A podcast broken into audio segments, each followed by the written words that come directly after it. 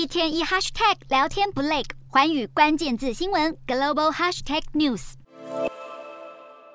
双方握手看向镜头拍照，南韩总统尹锡悦和中国国家主席习近平在 G20 峰会期间举行两人首次会晤。尹锡悦优先提到的议题，当然就是朝鲜半岛问题。尹锡悦在二十五分钟的会谈中，当面敦促中国在遏制北韩核武和飞弹挑衅方面发挥更大作用。习近平则是回应，韩中双方在朝鲜半岛问题上有共同利益，希望南韩积极改善与北韩的关系。不过会后，中国媒体报道都没有明确提及朝鲜半岛议题。反而聚焦韩中经济交流，两国领导人都同意应该尽早完成双边自由贸易协定第二阶段谈判。另外，中共中央政治局委员、国务委员王毅在尹习会后也没有闲着，立刻与俄国外长拉夫罗夫会谈。王毅强调，中方注意到俄方最近重申核战争不能打的既定立场，也乐见俄方释放对话信号，并同意恢复执行黑海粮食运输协议，并表示中方将继续秉持客观公正立场，为劝和促谈发挥建设性作用。拉夫洛夫则表示，俄方对谈判对话始终保持开放态度，双方还就亚太形势、朝鲜半岛、伊朗核等问题交换了意见，再次对外界展示俄中好交情。而结束与王毅的会谈之后，拉夫洛夫便搭机返国，没有打算和各国领袖一起参与 G20 的闭幕仪式。